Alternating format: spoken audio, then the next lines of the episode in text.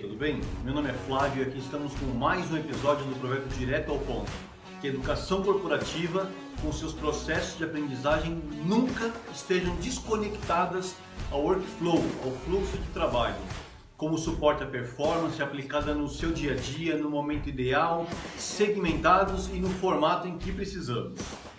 A ideia é que todas as empresas, independente do porte, possam se beneficiar com o consumo das nossas pílulas educacionais.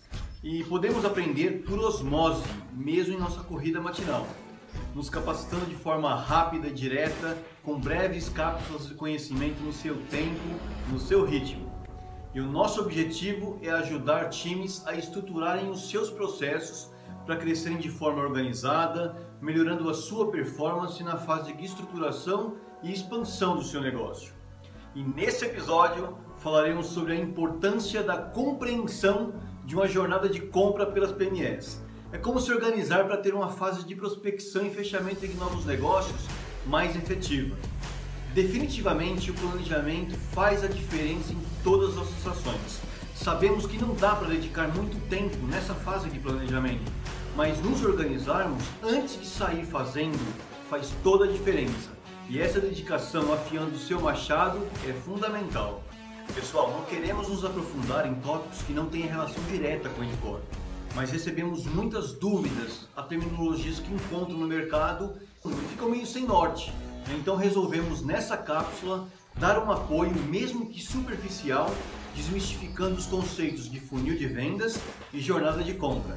Justamente o que sinalizamos que faríamos: criarmos conteúdos educativos para apoiarmos as pequenas e médias empresas a enfrentarem os seus desafios. Então, criar um funil de vendas é fundamental para quem deseja crescer de maneira previsível, sustentável e com escalabilidade, transformando leads em clientes. O funil é formado por um conjunto de etapas e permite tomar decisões relacionadas com o planejamento e toda a estrutura de captação de clientes. Então, o que é o funil de vendas? É uma representação das etapas que o potencial cliente passa desde o primeiro contato com a empresa até o momento da venda. Alguns chamam de pipeline e ele é dividido em três etapas: o topo do funil, o meio do funil e a base do funil o funil deve estar alinhado com a jornada de compra. Isso significa que cada fase de prospecção é alimentada com conteúdos planejados para determinadas etapas.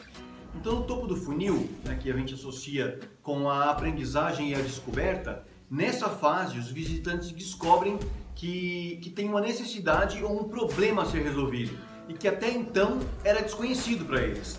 Essa é a etapa de despertar a consciência do lead, né, do prospect. É preciso oferecer informações que o direcionem a entender do que se trata, para que um lead avance no funil de vendas. No meio de funil, que associa com o reconhecimento do problema ou a consideração da, da solução, nessa etapa os leads são trabalhados, já, mas eles já estão em busca de resolução das suas necessidades ainda que não saibam como fazê-la, mas a solução ela pode ser desde uma simples planilha de organização à compra de uma plataforma, por exemplo. Eles precisam receber dicas e técnicas e é preciso amadurecer e qualificar os leads de forma a deixá-los prontos para avançar mais uma etapa do funil de vendas. E o fundo do funil, né, a etapa que associa-se à decisão de compra. Aí aqui, os leads qualificados, eles tornam-se oportunidades e eles estão praticamente prontos para serem contatados por uma equipe comercial. Nesse momento, não estão apenas cientes do problema, mas já buscam as soluções para os seus problemas. A relação de confiança estabelecida entre a sua empresa e cada um dos leads faz com que seja visto como uma referência no assunto. Além disso, é importante ser um parceiro no crescimento mútuo.